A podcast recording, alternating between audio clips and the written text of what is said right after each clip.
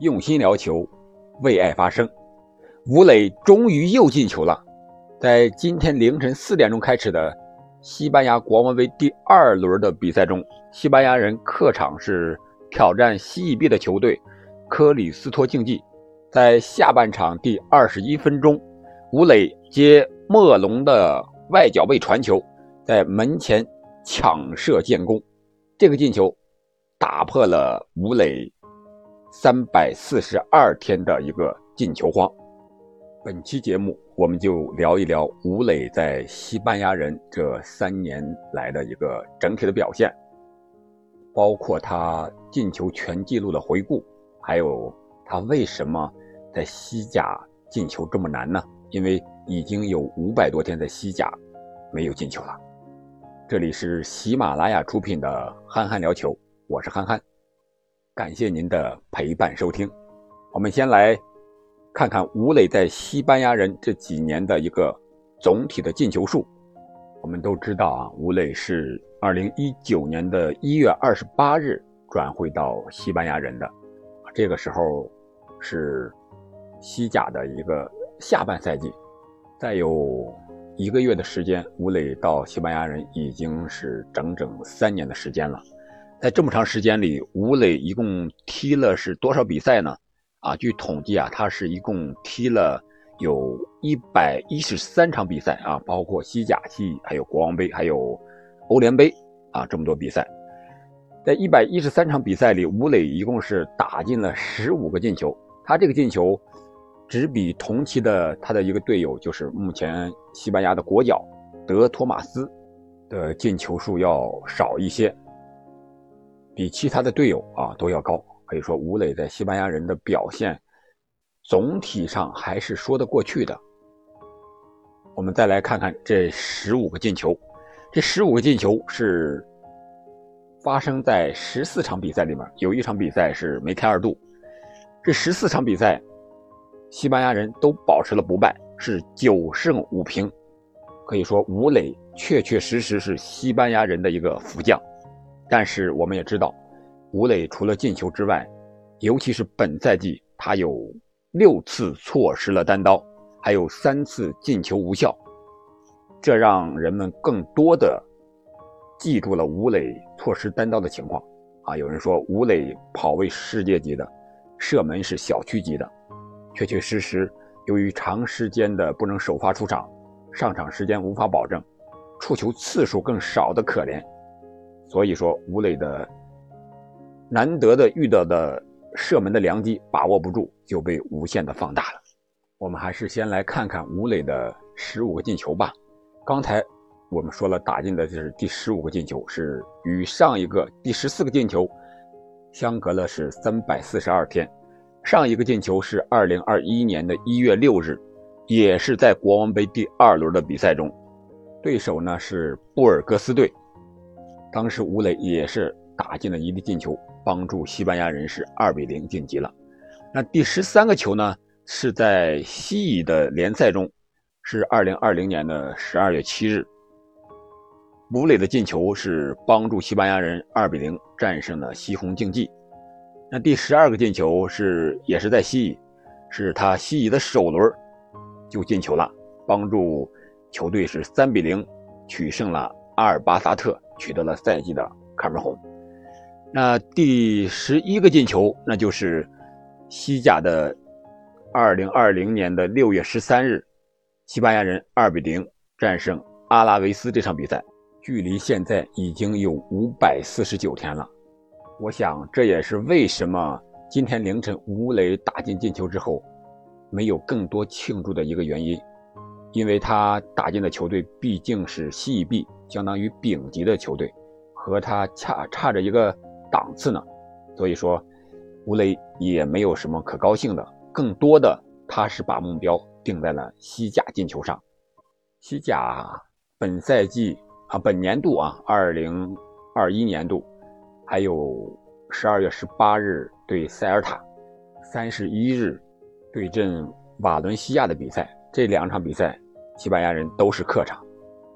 希望吴磊的西甲进球荒不要延续到二零二二年。当然，这两场比赛对西班牙人来说也是非常重要的。吴磊能够拿到多少出场的机会和时间，这个肯定难度还是非常大的。希望吴磊能够把握住很少的出场时间和进球机会，不要再单刀不进了。好了，我们接着说他的进球。吴磊第十个进球是二零二零年的二月十六日西甲第二十四轮，客场对阵塞维利亚的比赛，吴磊是首发出场，打入一个进球，帮助西班牙人二比二逼平了对手。第九个进球是二零二零年的一月四日西甲第十九轮，面对的是巴萨，这个是值得铭记的，啊，非常有历史意义的。中国人第一次攻破巴萨的球门，同时这场比赛，西班牙人是最后时刻凭借吴磊的这粒进球，二比二逼平了巴萨。那第八个和第七个进球是吴磊上演的唯一的一次梅开二度，也是在国王杯二零一九年的十二月十九日，面对的对手是莱里达体育，吴磊首发并打满全场，上演了梅开二度。那第六个进球呢？是西甲二零一九年十一月二十四日的第十四轮，面对的是赫塔费，吴磊首发打满全场，帮助球队取得了一分。第五个进球是在欧联小组赛二零一九年的十月三号，欧联小组赛第二轮对阵莫斯科中央陆军的比赛，吴磊是首发打入一个进球。那第四个进球，就是还是欧联资格赛的第三轮次回合，二零一九年的八月十五日，西班牙人是三比零战胜了卢塞恩，吴磊这时候状态也是非常好的，首发打满全场并打入一个进球。啊，吴磊的第三个进球是二零一九年的五月十八日，西班牙人的最后一轮西甲比赛。在第三十八轮比赛中，二比零战胜皇家社会，吴磊是首发打入一个进球，帮助球队全取三分。第二个进球是一九年的四月二十四日，西甲的第三十四轮，西班牙人是在主场一比一战平了塞尔塔，吴磊也是首发打满全场，并攻入西班牙人队唯一的进球，帮助球队取得了艰难的一分。而吴磊的第一个进球是二零一九年的三月二日，是西甲的第二十六轮，当时西班牙人是三比一战胜了巴拉多里德，这就是吴磊西班牙人队十五个进球的一个时间点和进球的对手。那么今天凌晨打进的第十五个进球呢，也是打破了吴磊个人保持的多项纪录。啊，首先这是他。过三十岁生日之后的首个进球，这也是吴磊在西班牙人效力的一八一九一九到二零二零到二一，然后是今年的二一到二二赛季，这四个赛季里，吴磊每个赛季都能进球，保持了这样一个延续性，非常的不容易。说到不容易，我们就得说一说吴磊为什么在西甲进球这么难呢？感觉别人进球。感觉特别容易，像 C 罗和梅西。当然，除了梅西，还有他队友和他的直接竞争对手，西班牙国脚德托马斯。那为什么球一到了吴磊这儿，一进球门就这么难呢？我想，这个首先和他个人的一个技术特点是有很大关系的。我们都知道，吴磊的身材不是很高，也不是很强壮，速度快，只是相对于中超来说。他到了西甲之后，特别是随着年龄的增大，他这个绝对的速度相对来说也会慢那么一点留给他处理球、思考的空间要少很多。在中超，我可能在球到我脚下之前我就考虑好了，因为我有足够的时间和空间去处理我这个球，我应该怎么办？怎么射门？有足够的时间想好了，然后再踢。而到了西甲之后，我们可以看到，他确实有的单刀可能是思考时间过长，导致他过多的思考人生，反而不果断；而有的球确确实实就是一步的事儿，你的一脚没处理好，处理大了就被守门员或者后卫破坏了。这还是说明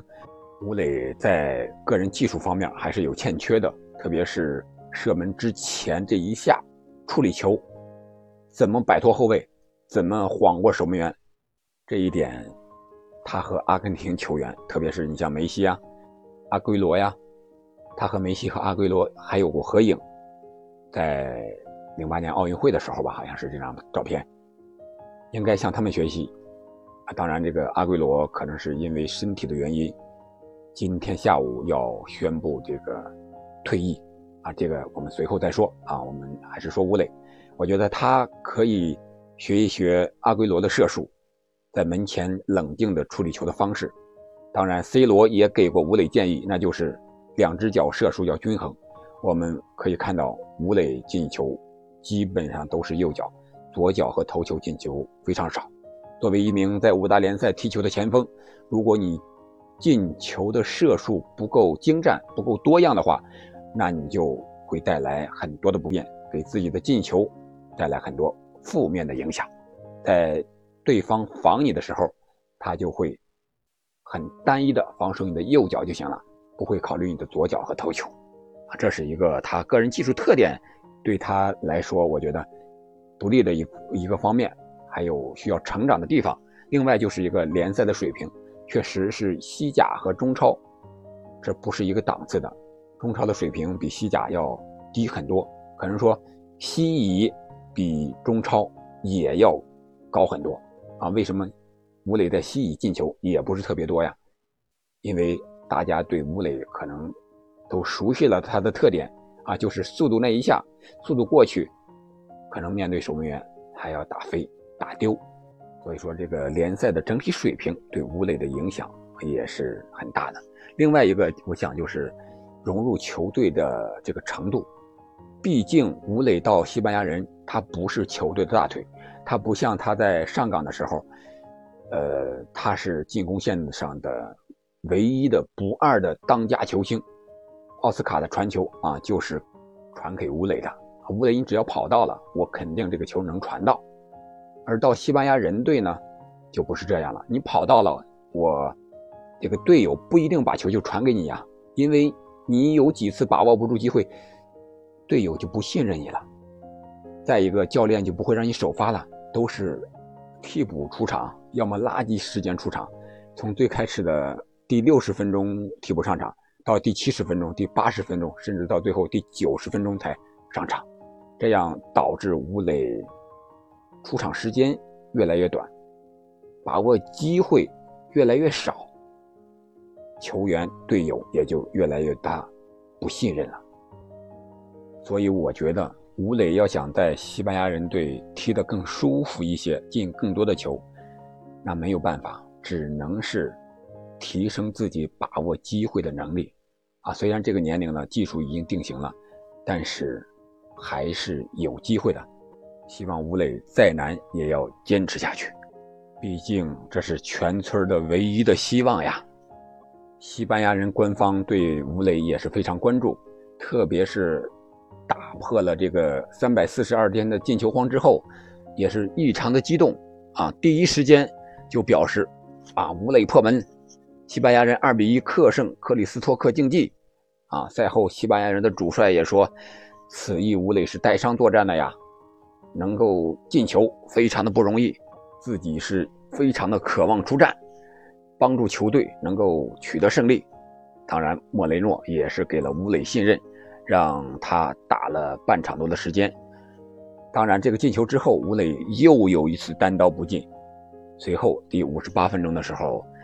也是由于伤病的原因吧，也是因为吴磊把握机会不好，可能都有这两个原因加在一起，莫雷诺也是让他下场休息了。好在最终队友们的齐心协力，